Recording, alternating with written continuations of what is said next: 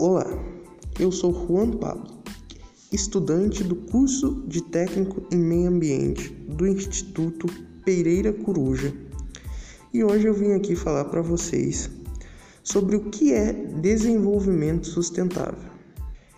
Desenvolvimento sustentável é o desenvolvimento capaz de suprir as necessidades da geração atual sem comprometer a capacidade de atender às necessidades das futuras gerações.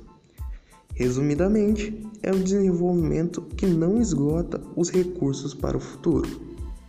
E para ser alcançado, o desenvolvimento sustentável depende de planejamento e do reconhecimento que os recursos naturais são finitos esse conceito representou uma nova forma de desenvolvimento econômico que leva em conta o meio ambiente.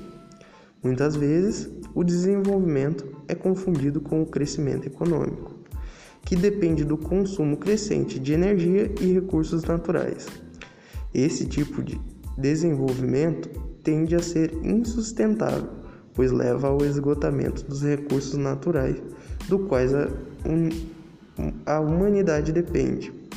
Atividades econômicas podem ser encorajadas em detritamento de base de recursos naturais dos países.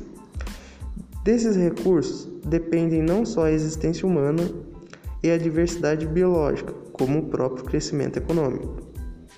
O desenvolvimento sustentável sugere, de fato, qualidade em vez de quantidade com a redução do uso de matérias-primas e produtos e o aumento da reutilização e da reciclagem.